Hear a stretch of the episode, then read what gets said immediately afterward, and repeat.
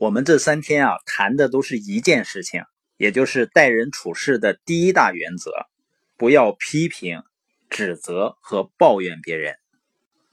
因为我们相处的人们呢，包括我们自己，并不是绝对理性的动物，而是充满了情绪变化、充满了成见、自负和虚荣的一些东西。所以，只有不够聪明的人呢，才批评、指责和抱怨别人。但有些事情呢，确实让我们很生气啊。那实际上呢，是需要我们培养一种叫共情的能力。所谓共情的能力呢，就是体验别人的感受，就跟体验自己的感受一样，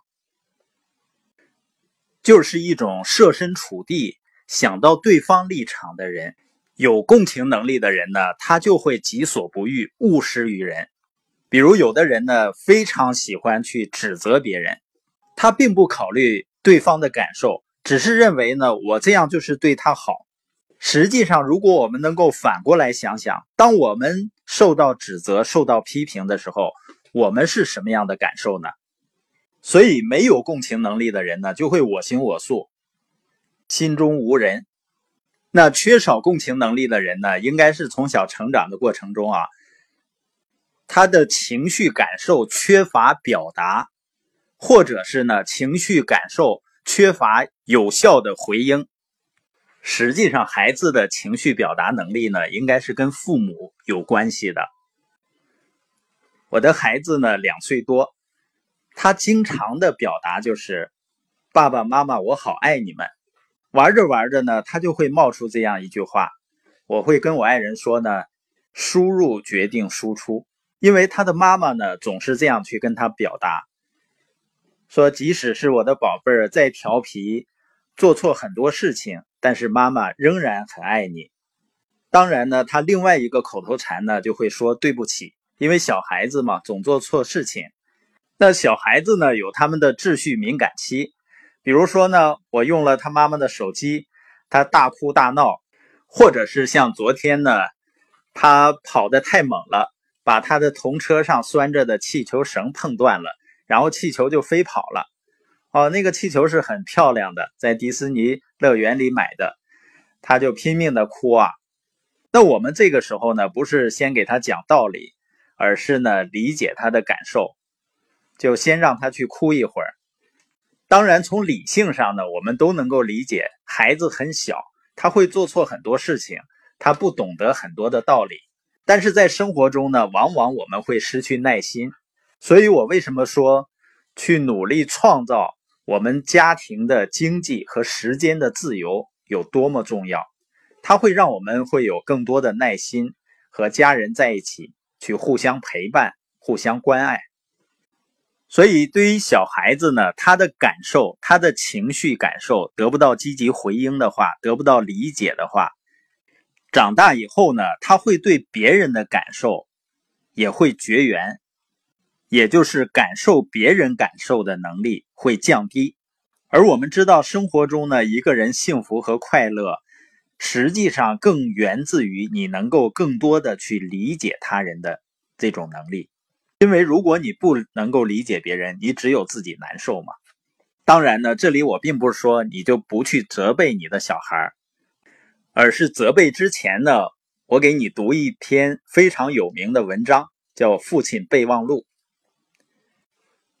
父亲备忘录，听着，孩子，我有一些话想要对你说。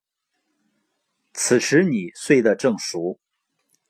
一只小手掌压在脸颊下，你的额头微湿，卷曲的金发贴在上面。我偷偷溜进你的房间，因为刚才在书房看报的时候，内心不断的受到斥责，终于带着愧疚的心情来到你的床前。我想了许多事儿，孩子，我常常对你发脾气。早上你穿好衣服准备上学，胡乱用毛巾在脸上碰一下，我责备你。你没有把鞋子擦干净，我责备你；看到你把东西乱扔，我更生气的对你吼叫。早餐的时候也一样，我常骂你打翻东西，吃饭不细嚼慢咽，把凉酒放在桌上，奶油涂的太厚等等。等到你离开餐桌去玩，我也准备出门，你转过身，挥着小手喊道：“再见，爸爸。”我仍皱着眉头回答，肩膀挺正。到了傍晚，情况还是一样。我走在路上，偷偷观察你，看见你跪在地上玩玻璃球，脚上的长袜磨破了。我不顾你的颜面，当着别人的孩子面叫你回家，并对你吼道：“长袜子是很贵的，你要穿的爱惜一点。”想想看，孩子，这话居然出自为人之父口里，记得吗？就是刚才。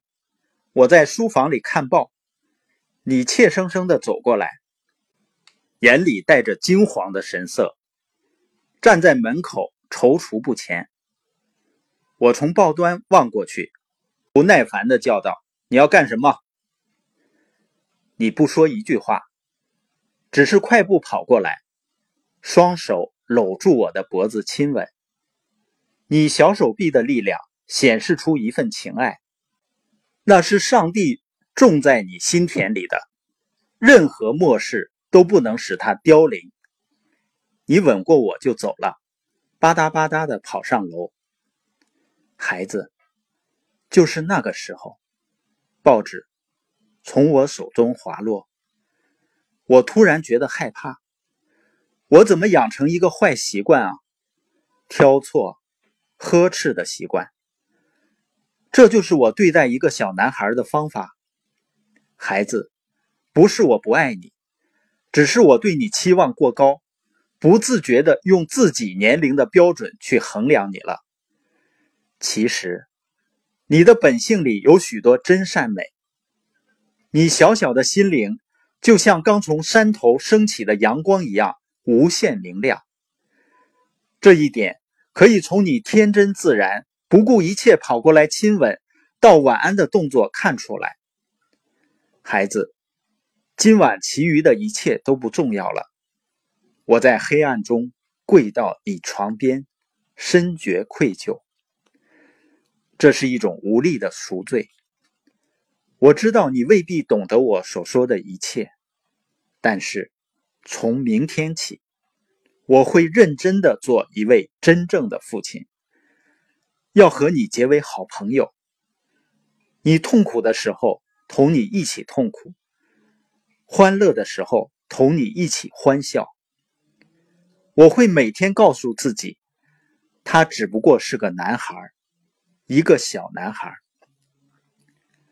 我实在不该把你当成大人，孩子。像我现在看到的你，疲倦的蜷缩在床上。完全还是婴孩的模样。记得昨天你还躺在妈妈怀里，头靠在妈妈肩上。我要求的实在太多，太多了。让我们尽量去了解别人吧，而不是用责骂的方式。让我们尽量能够设身处地的去想，人们为什么要这样去做？这比批评责怪还要有益、有趣的多。了解就是宽恕，所以呢，让我们记住待人处事的第一大原则：不要批评，不要指责，不要抱怨别人。